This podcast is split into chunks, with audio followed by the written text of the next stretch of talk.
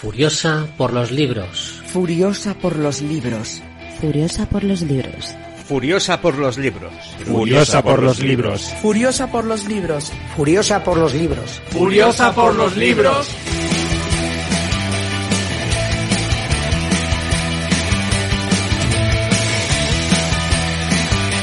Sed testigos. Sed testigos. Sed testigos. Sed testigos. Sed testigos. Sed testigos. Sed testigos. Sed testigos.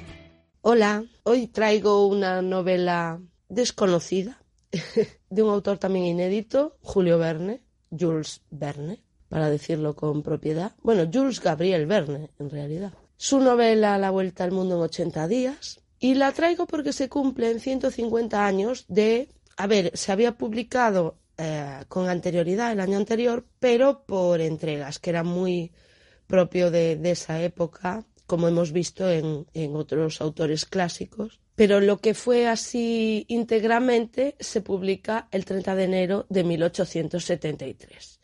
Ahí ya la tiran al completo y un éxito. Julio Verne, o Jules Gabriel Verne, fue un escritor francés principalmente conocido por sus novelas de aventuras. Digamos que es uno de los precursores de la ciencia ficción. Algunos lo consideran un visionario. Como me gusta explicar siempre, es como llegué yo a Verne. Y yo a Verne llegué en el colegio, porque eh, aparecían algunos trozos de sus libros en, la, en los libros de texto, en, en, lengua, ¿no? que tenías que analizar, responder a las preguntas y todo esto. Entonces ahí yo me empezó a sonar lo de Verne, pero mi primer Verne completo, que se convirtió en, mi favorito, sigue siendo mi, mi favorito de Verne, es 20.000 leguas de viaje submarino. Estaba en sexto de GB, el profesor nos mandó comprar un libro a cada uno y por sorteo a mí me tocó este de 20.000 leguas de viaje submarino. Y ahí fue cuando empecé a, a leerme verdaderamente el Verne. El Verne fue este, el mío, porque de, después de más mayor ya no, ya lo dejé así un poco aparcado. Viaja al centro de la Tierra, de la Tierra a la Luna, bueno, todos, un montón, los más conocidos, vaya, todos no, pero, pero los más conocidos. Y claro, es una edad muy buena porque te engancha, como son aventuras y, entonces a esas edades es un descubrimiento fantástico. Mm, reconozco que, a ver, que, que hay muchas cosas que seguramente si releo pillo mejor ahora, siendo más mayor. Que, que, es algo que me pasó con la vuelta al mundo en 80 días, ahora que me lo releí, porque hacía, imagínate, pues a lo mejor tenía yo 14 años y no lo, no, no lo había vuelto a leer. También, por supuesto, ¿de qué me sonaba la vuelta al mundo en 80 días? Pues de, de la serie Willy Fogg supongo que entró en casa de, de muchos niños en nuestra tierna infancia, pero yo no tenía ni idea en aquel momento de que eso era eh, basado en un libro de, de, Julio Verne. Bueno, para conmemorar esta publicación, como digo, releí eh, La Vuelta al Mundo en 80 días. ¿Qué más tengo por aquí apuntado? Ah, que no lo dije. Bueno, aparte de la serie eh, de Willy Fogg, también ten, la puse peli de David Niven con Cantinflas, que aquí, bueno, se toman un poco a su manera lo que es la novela, le meten ahí cosas que, que aquí en la novela ni aparecen, pero vale, eh, es una peli divertida, está, está bien, hace muchísimos años que no la veo, las cosas como son, pero también me había gustado, yo la vi de, niña. Voy a destripar el libro y antes de, de, meterme de lleno en él voy a decir con esta relectura lo, lo, que más me gustó. Lo que más me gustó fue la ironía. Yo esa ironía, ese toque irónico del libro no lo pillé siendo pequeña. Lo pillé ahora. ¿no? Es muy cómico el libro. El personaje de Passepartout ya está como construido para para ser, para tener esa comicidad, ¿no? Ser el, el compañero de, de Phileas Fogg, que es más serio, flemático, el típico caballero inglés. Eh, pero claro, este, que este señorito inglés tan estirado, que no se relaciona con nadie, que nunca pierde la compostura, que lo describe muy bien el autor, que seguramente aparecerá en alguna de las partes que lea, pues mm, no me lo esperaba que, claro, al lado del otro que también tuviese ese toque de, hacer gracia. Porque eh, un tío tan serio, tan cuando todo a, ser, a su alrededor se está desmoronando, cuando eh, eh, que Passepartout pierde los papeles, pero él no, pues eso también choca y, y te eso te hace reír. Empezamos. La estructura de la novela está estructurada en 37 capítulos, son muy cortitos, son tan cortitos como largos son sus títulos, porque los títulos son largos de narices. Ya el título te hace como un adelanto, es como un previously de lo que va a pasar. Empiezo con el análisis del capítulo 1, voy a ir resumiendo así un poco lo más importante que pasa en cada capítulo. Capítulo 1 Conocemos a nuestro prota, Phileas Fogg, y también a su nuevo criado, Jim Passepartout. Voy a irme aquí a la página 13. Bueno, la edición que tengo mmm, de La Vuelta al Mundo es una edición del país, una edición de aventuras que se daba en el país, que ahí tengo Tarzán de los Monos, tengo en esta edición, es una edición, bueno, no muy allá, vale bien para leer, pero no es una edición ahí muy bonita, que digamos. Capítulo 1, como decía. Personaje enigmático del que nada se sabía, salvo que se trataba de un hombre cortés y uno de los más distinguidos caballeros de la alta sociedad inglesa, a uno de los más grandes oradores que honraron a Inglaterra. Se comentaba su parecido con Byron, por la cabeza, ya que era irreprochable de pies, pero un Byron con bigotes y patillas, un Byron impasible, que hubiese vivido mil años sin envejecer. Inglés, sin duda alguna, Phileas Fogg no era probablemente londinense. Nunca se le vio en la bolsa, ni en la banca, ni en ninguno de los establecimientos de la City. Bueno, aquí mmm, nos empieza a describir que no se le ve ni en el tribunal tal, ni el Banco de la Reina, ni el Tesoro Público. Te empieza aquí a describir que no pertenecía prácticamente a ninguna institución, excepto al Reform Club. Y eso era todo. El Reform Club es un club de caballeros. A quien, se, a quien se asombre de que un gentleman tan misterioso figure entre los miembros de esta memorable asociación, hay que responderle que entró por recomendación de los hermanos Baring, en cuya casa tenía crédito abierto. Los Baring eran los dueños de un banco. Y de ahí tenía pues cierta reputación. Era rico Phileas Fogg, sin duda alguna, pero como había hecho su fortuna era algo que ni los mejor informados podían explicar, y el señor Fogg era la última persona a quien convendría dirigirse para averiguarlo. No despilfarraba nada, aunque tampoco era avaro. Nadie menos comunicativo que aquel caballero. Hablaba lo menos posible y parecía tanto más misterioso cuanto silencioso era. Su vida era de lo más transparente, porque todo cuanto hacía era matemáticamente idéntico. Había viajado, probablemente, ya que nadie conocía mejor que él el mapa mundi. No obstante, esto me estoy saltando partes, ¿eh? No obstante, lo cierto es que desde hacía muchos años Phileas Fogg nunca abandonó Londres.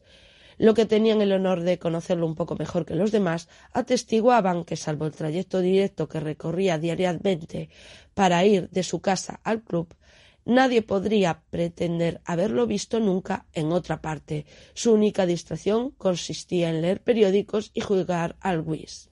Bueno, ah, sigo. A Phileas Fogg no se le conocía ni mujer ni hijos, ni parientes ni amigos. Phileas Fogg vivía solo en su casa de Savile Row, donde no entraba nadie.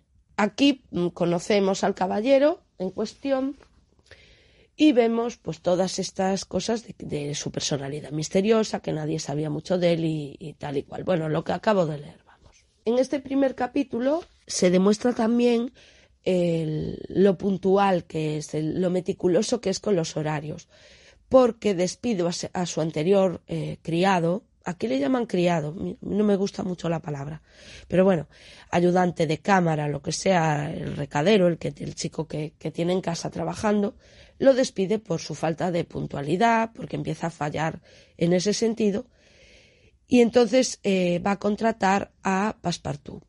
conocemos a Passepartout, justo cuando Phileas Fogg eh, se va a marchar al Reform Club, dice, mira, tengo muy buenas referencias, te quedas con el puesto. Y punto, tampoco le da más explicación. En el capítulo 2, eh, donde Passepartout se convence de que por fin ha encontrado su ideal, este joven que entra a trabajar para Phileas Fogg reflexiona sobre su amo, está encantado de trabajar para un hombre como él porque Passepartout lo que necesita es tranquilidad. Le va a durar poco, ¿eh? La tranquilidad, pero vamos. En este momento él piensa que va a llevar una vida muy tranquila. En el 3, donde se entabla una conversación que puede costar cara a Phileas Fogg. A ver, Phileas Fogg llega al Reform Club, que es ese club de caballeros. Y lo vemos en el ambiente con estos colegas. No son amigos íntimos porque ya, ya, como dije antes, nadie conoce nada de su vida.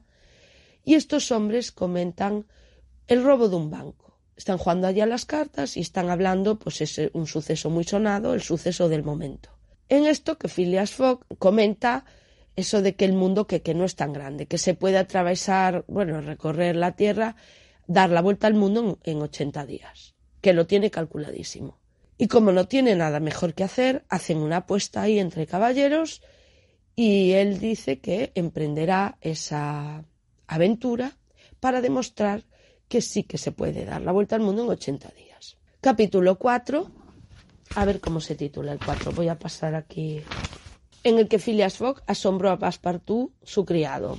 Bien, Passepartout, que esperaba esa tranquilidad, pues no la va a tener, porque el señor Fogg le manda a preparar como una bolsa de viaje, que bueno, que ya irán comprando, que meta lo esencial, porque por el camino van a ir comprando lo que necesiten de ropa o lo que sea, y que van a ir a dar la vuelta al mundo y le habla de la apuesta después con los caballeros y todo esto.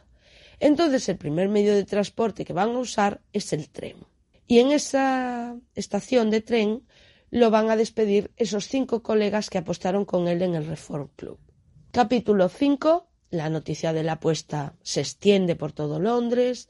Algunos están a favor de Phileas Fogg y otros no. Pero como se va a relacionar a Phileas Fogg con el robo, por la descripción o algo así era, eh, va a ser el principal sospechoso. Eh, se piensa que va a hacer este viaje pues como una especie de excusa y durante todo el viaje va a ser perseguido por un agente de policía que se llama Fix. En este capítulo 5 conocemos a Fix. En el 6 atravesamos el canal de Suez en barco, camino a Bombay. Hacemos una parada en el puerto y Fix está esperando al señor Fogg. Es Passepartout el que se presenta en el consulado inglés para sellar el pasaporte, porque tiene que ir a sellar el pasaporte como para demostrar que está yendo el camino como tiene que ir, para luego en el Reform Club que uno le diga, bueno, tú dices que fuiste a dar la vuelta, pero ¿cómo se puede demostrar eso? Pues por, sellando el pasaporte. En cada sitio que va, pues va al consulado inglés a sellarlo. Y en el consulado está esta gente FIS, y le dice a Paspartu que no le sellan el pasaporte, que tiene que ir el amo en persona. Capítulo 7, página 51. Tengo fuertes motivos, este es Fix el que habla con el cónsul. Tengo fuertes motivos para pensar que nuestro hombre se encuentra a bordo del Magnolia. Bien, señor Fix, respondió el cónsul. No me disgustaría verle la cara a ese pillo, pero tal vez no se presente en mi oficina. Al menos si es lo que usted supone, a un ladrón no le gusta dejar tras él las señales de su paso.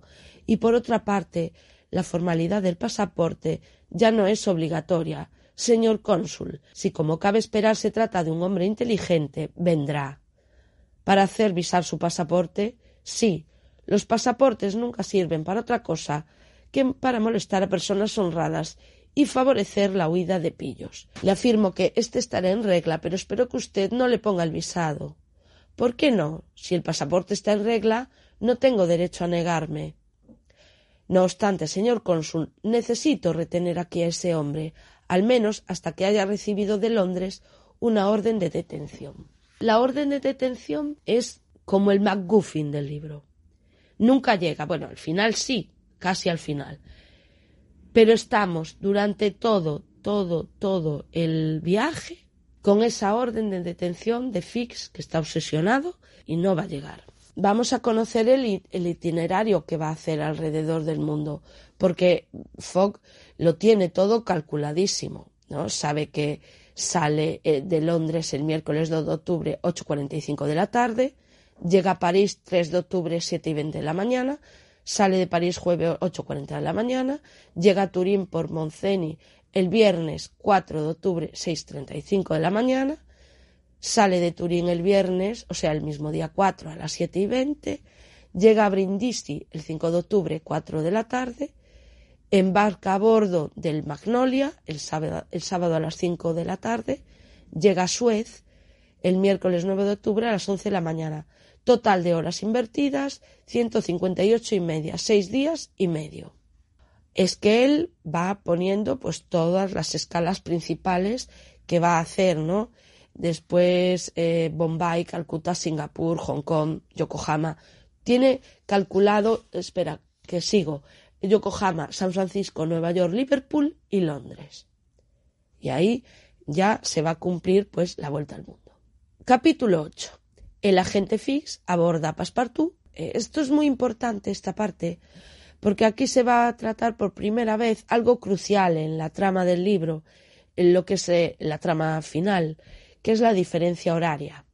Como ellos están yendo hacia el este, esa diferencia horaria arañando horas, les va a venir bien al final. Capítulo 9. A bordo del Magnolia, ahí vamos, se les une un brigadier del ejército inglés y Fix también va a estar a bordo. Aquí tampoco es que pase nada importante. Capítulo 10. Llegada a la India, Verne a lo largo del libro nos va a describir todos los lugares, todos los lugares por los que van pasando. Debía de ser un, un buen conocedor de, de lo que es eh, las ciudades, el mundo, porque lo describe eh, perfectamente. Y pillan un tren de Bombay a Calcuta. Fix quiere detener a Fogg, pero no lo consigue, como no. Y por su parte, Passepartout hace turismo. Eh, hace turismo y entra en una pagoda, en la pagoda de Malevar Hill, y aquí casi lo matan unos sacerdotes porque lo descalzan, como él entró calzado, le meten una paliza y esto casi le hace perder el tren a Passepartout. Capítulo 11. El brigadier este inglés que los va a acompañar eh, en el viaje se llama Sir Francis Cromarty. Como dije antes, se une a la aventura porque hay un contratiempo que es que las vías del tren no llegan a donde tenían que llegar. Esto no lo había calculado Fogg. A ver, él dice que tiene calculado todos los contratiempos, pero a ver, en los mapas o en lo que había consultado, el tren llegaba hasta donde tenía que llegar, pero aquí de repente se para en el medio de la selva, que la vía no, no está construida todavía. Entonces hacen el resto del viaje en elefante. Capítulo 12. Montados en su elefante, atraviesan la selva y mira por dónde por fin aparece el personaje femenino, hombre, el personaje femenino de la novela. La vamos aquí a conocer, página 91. ¿Y en qué condiciones este personaje? Porque manda cojones. Esto lo explica Sir Francis Cromarty y dice, en la mayor parte de la India los sacrificios ya no se realizan, pero no tenemos ninguna influencia sobre comarcas salvajes, es que están en el medio de la selva. Pobre desgraciada, dice Passepartout, va a ser quemada viva quemada viva con el marido difunto. Esta es la chica, la señora Auda. Phileas Fogg hace un alto, demuestra tener un poco de, de humanidad como el resto y van a intentar salvar a Auda. Capítulo 13. Trazan un plan, un plan que va a fallar. Raro en Phileas Fogg, pero falla.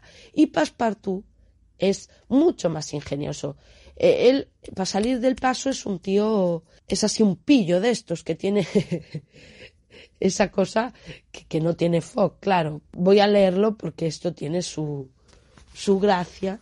Se escuchó un grito de terror. Toda aquella muchedumbre se lanzó al suelo espantada.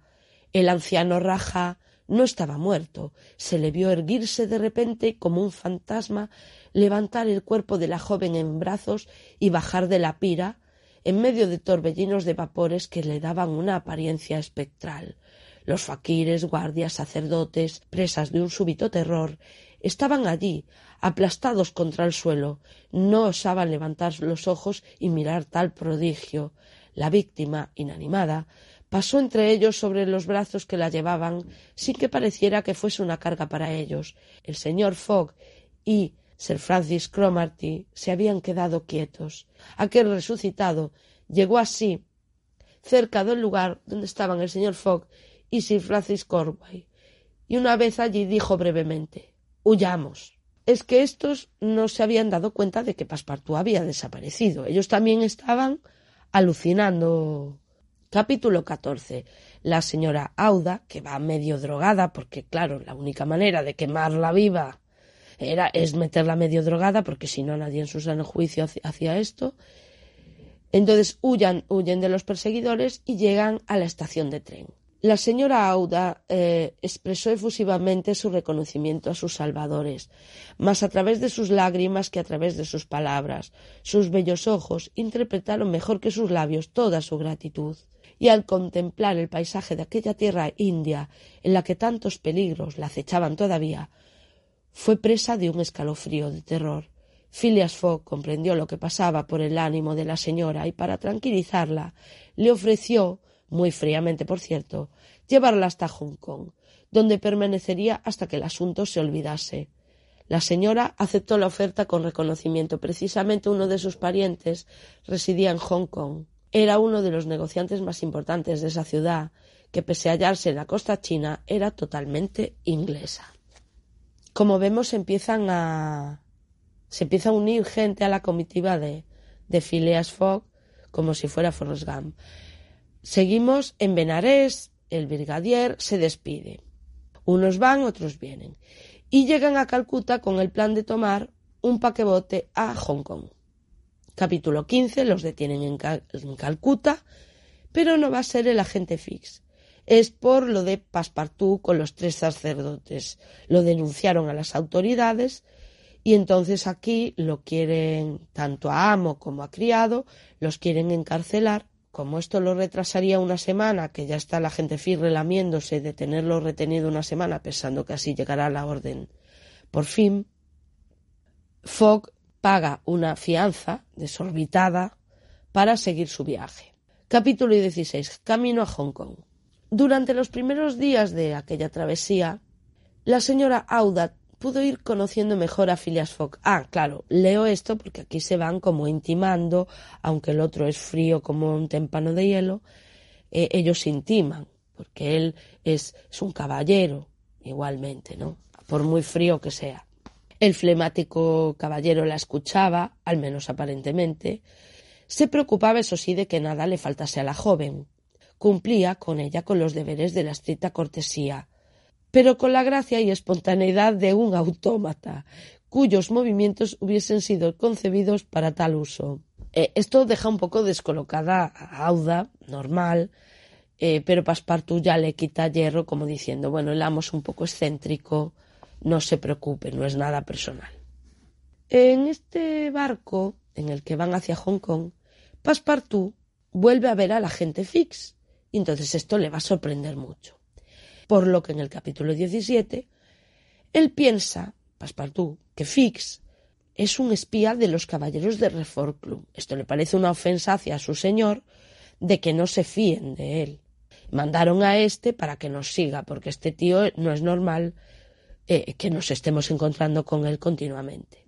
Capítulo 18. Va con retraso, pero digamos que es el primer retraso así oficial por las tormentas que hay ahí en el mar llegan justo a tiempo.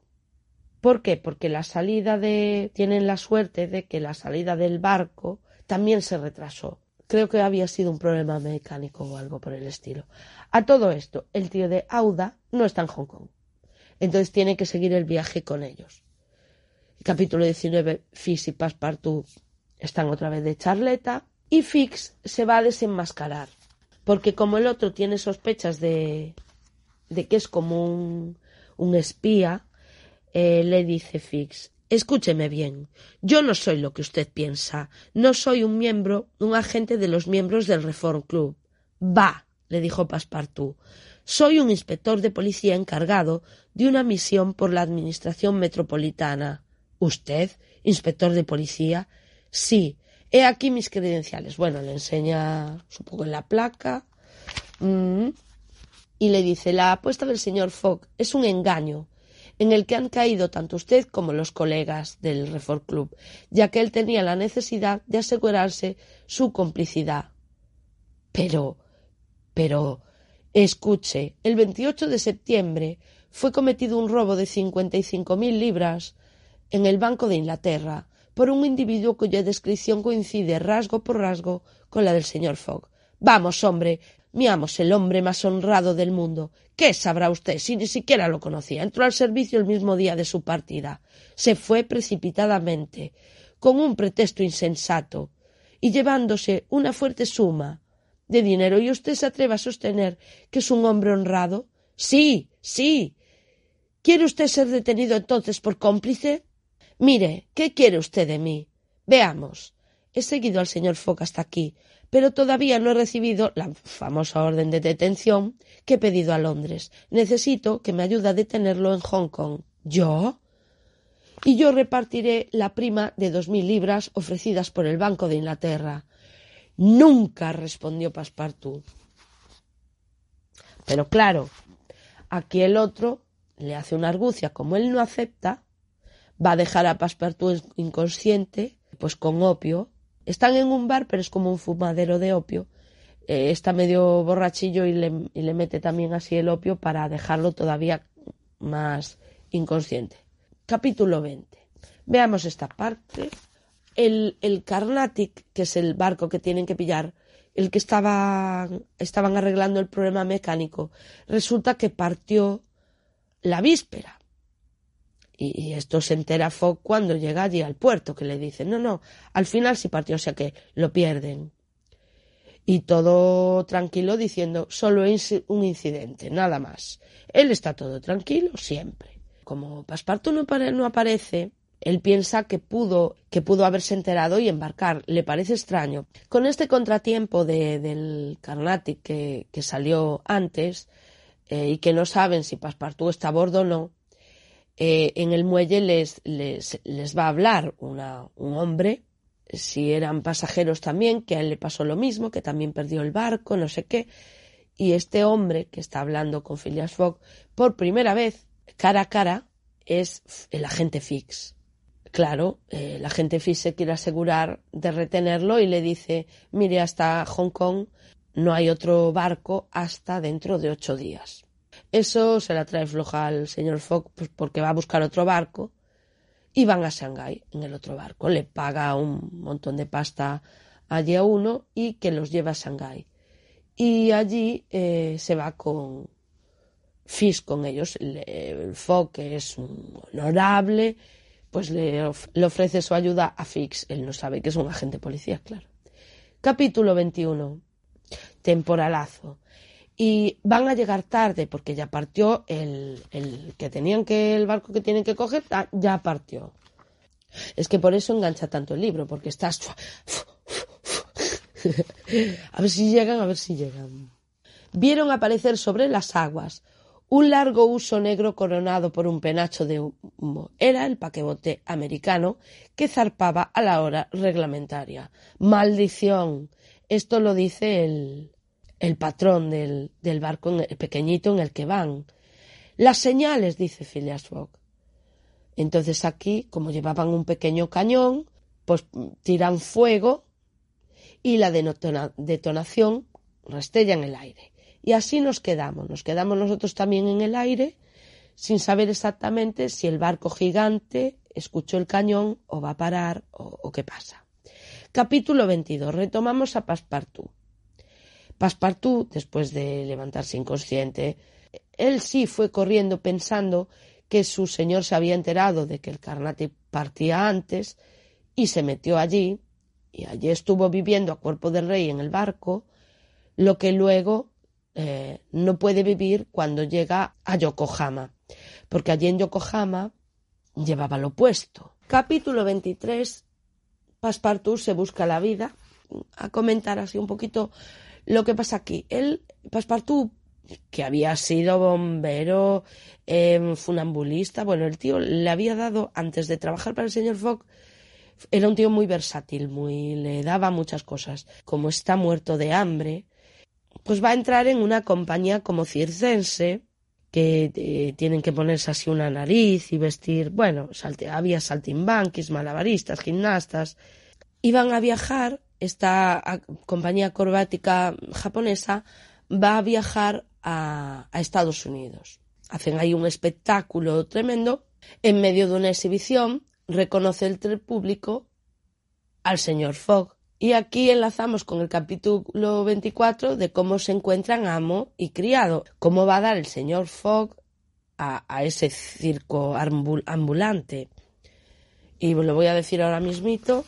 Bueno, las señales hechas por el tanqueder, este fueron advertidas por el paquebote de Yokohama, paran y lo recogen. Y aquí arriban eh, a la hora reglamentaria y Phileas Fogg deja a Fish, que se ocupa de sus asuntos, y se dirige al Carnatic, donde fue informado de que, eh, tanto él como Auda, de que el francés, o sea, Passepartout, había llegado la víspera a Yokohama. Phileas Fogg debe salir aquella misma noche para San Francisco. Se puso inmediatamente a la búsqueda de su criado. Una especie de presentimiento, cuando estaba él paseando por las calles de Yokohama, eh, le hizo entrar en la barraca del, honorable Batulcar. Y Batulcar es el, el jefe de, de este grupo circense. Nunca habría reconocido a su criado bajo aquel excéntrico atavío de heraldo, pero éste, en su posición invertida, vio a su amo entre los espectadores y no pudo contener un movimiento de su nariz, y de ahí la ruptura del equilibrio y todo lo que le siguió. Es que había, estaban haciendo como una montaña humana y ahí se, se, desmorona todo. Y así es como se reencuentran estos dos. Seguimos todavía en el capítulo porque nos vamos a ir todos, todos juntos de nuevo y Fix, no nos olvidemos de Fix, se van a San Francisco porque Fix los sigue. Y va a haber una, pelea entre Fix y Passepartout, aunque van a llegar como un pacto, como la orden en suelo estadounidense no tiene vigencia, aunque llegue no, no va a valer, le dice a Passepartout, mira, no te preocupes por tu amo, porque ahora mismo voy a ser un aliado. Yo quiero que llegue a Londres. Y aquí Fix, digamos que no está tan por culero como antes. Capítulo 25, Estados Unidos. Describe un poco la ciudad, bueno, todo aquello y tal. Y lo que destaca aquí en esta ciudad la que, en la que paran en San Francisco es un mitin político, un mitin político en la calle y unos, unos partidarios de uno y otros partidarios de otro, ahí hay un revuelo tremendo, a, él, a ellos los pilla en medio y acaban eh, con una trifulca de un coronel yankee con, con Phileas Fogg, una rivalidad entre ingleses y yankees, pues aquí pues que se refleja y tal. Capítulo 26. Hay un tren enorme que, bueno, que atraviesa Estados Unidos de lado a lado, bueno, una infraestructura tremendísima, y aquí se empieza a hacer un poquito larga la cosa, ¿eh? como el tren. Capítulo 27. Los mormones. Los mormones, a pesar de que sea un capítulo un poco bueno, es, pero es gracioso. Es gracioso porque hay la charla de un misionero mormón a la que Paspartú va porque quiere conocer pues, la cultura mormona y tal. Y es muy simpático comprobar como en estas charlas fanáticos religiosas, pues se van quedando sin público, porque aburren. Y entonces, eh, voy a decir solo, solo voy a leer el final de la charla, porque imagínate, si había 80 personas, es un decir, ¿eh? no me acuerdo el número de personas que había escuchando a este, a este misionero Borbón, pues de repente se van 20, se van 10, se van 5. Bueno, que al final queda un oyente. ¿Y quién es? Pues tú. Y tú, mi fiel oyente, ¿Plantarás tu tienda a la sombra de nuestra bandera? No, contestó valientemente Paspartú, quien a su vez huyó, dejando al energúmeno predicar en el desierto. Verne riéndose de, de, estas cosas. Bien, capítulo 28.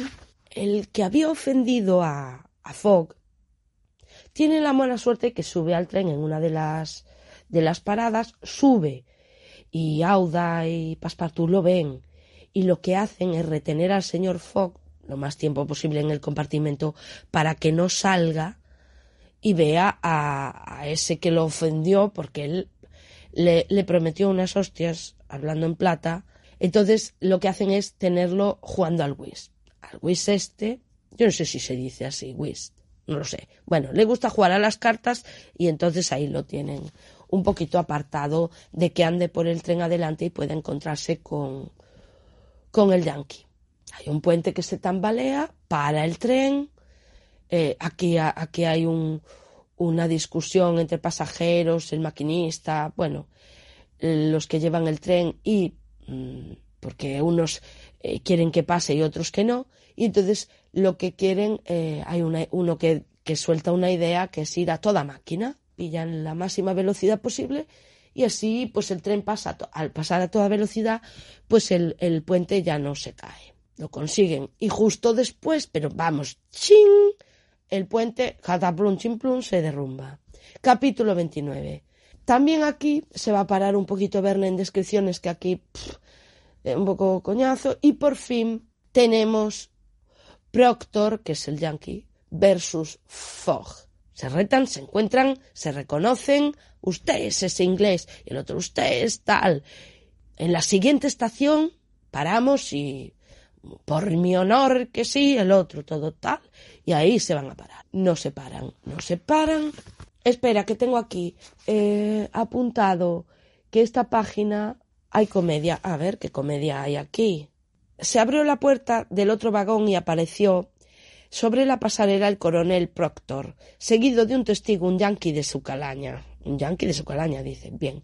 Pero en el momento en que ambos adversarios iban a pearse el revisor, corrió gritándoles No se puede bajar, señores. ¿Por qué? preguntó el coronel. Llevamos veinte minutos de retraso y el tren no se, detiene, no se va a detener aquí. Pero tengo que batirme con este señor. Puse que era cómico. A ver, claro, en ese en esa situación tan seria de jugarse la a vida o muerte, dice, yo tengo que batirme con este señor. Pues no se para, no se para porque vamos con retraso. Algo de comedia hay, ¿no? Tienen la genial idea que les despejen el último vagón porque se van a batir ahí a duelo y tal. Y, claro, aparecen los sios. Hay un ataque de los indios. Los enemigos se tienen que aliar en contra del enemigo común que, que son los Sioux. Capítulo 30. Una vez que este ataque termina, descubren que falta Passepartout, que fue secuestrado o que lo mataron, no lo saben, por los indios. Entonces Fogg va al rescate. Y todo esto está muy guay porque llega allí Fogg con Passepartout vivo, con un montón de soldados, bueno, allí tal un revuelo de, qué fenómeno este Phileas Fogg. Llevan 20 horas de retraso, con las coñas de ir a rescatar a Pasparto. Capítulo 31. Fix. Entonces se le ocurre, como él también va a Nueva York, dice, vamos a ir en trineo. Y consiguen un trineo y allá que se van. Nieve, frío, eh, y llegan eh, al tren que los va a llevar a Nueva York y de ahí tienen que partir a Liverpool.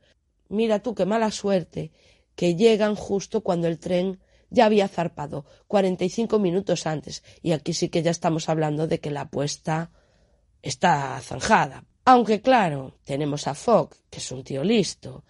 En el capítulo 32 toma la decisión drástica de abordar allí a otro barco para que los lleve, pero el barco va a Burdeos.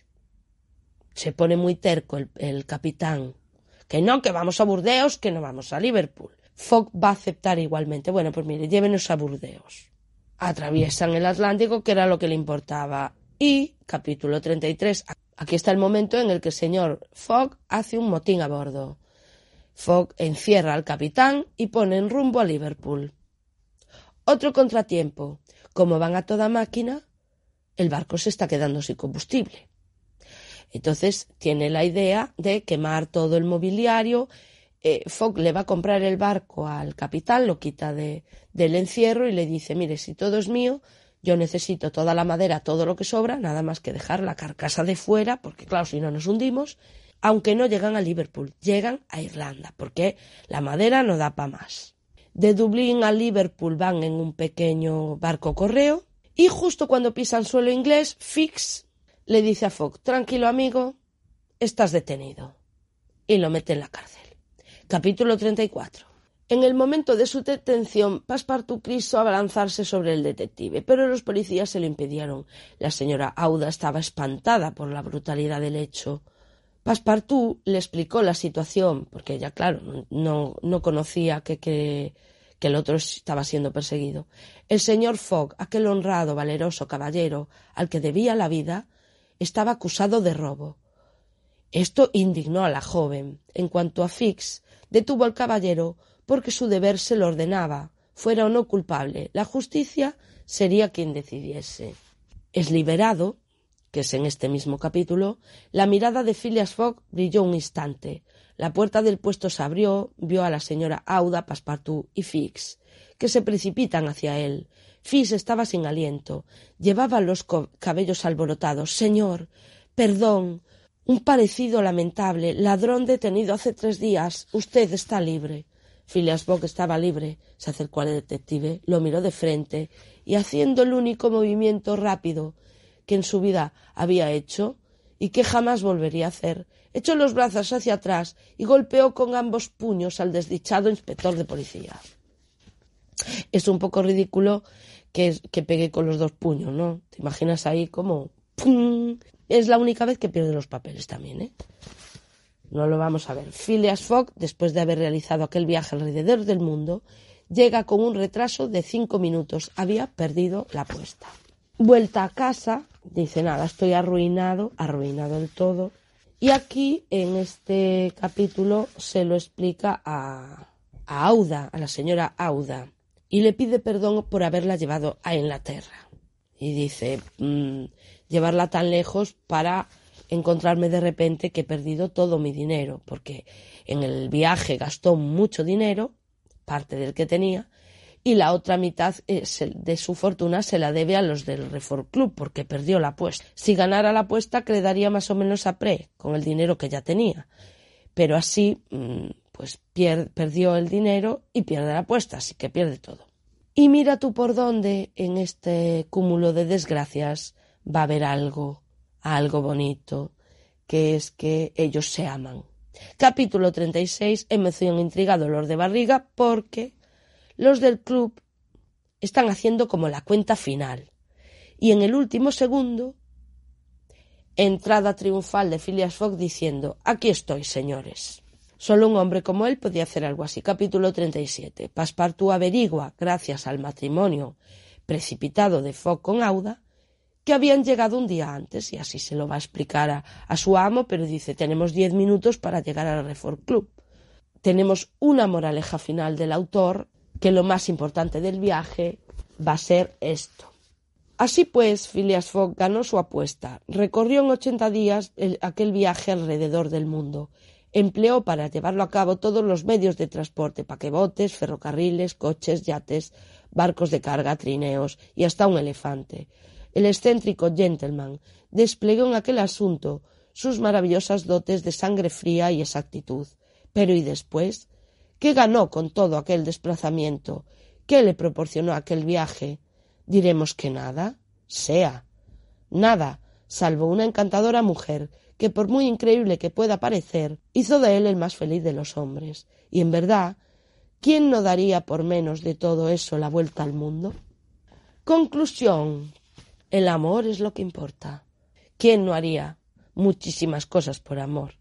Pues así. Bueno, aunque haya partes un poquito, ya lo dije, un poquito pesadas, el libro es ligero, es ameno, se lee rápido y tiene ese cariz irónico y divertida también. Mucha aventura y mucha emoción hasta el final. Y nada más. Hasta la próxima. Furiosa por los libros. Furiosa por los libros. Furiosa por los libros. Furiosa por los libros. Furiosa por los libros. Furiosa por los libros. Furiosa por los libros. Furiosa por los libros.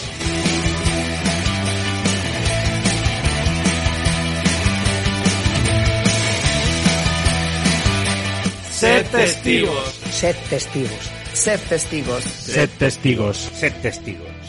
Sed testigos. Sed testigos. Sed testigos.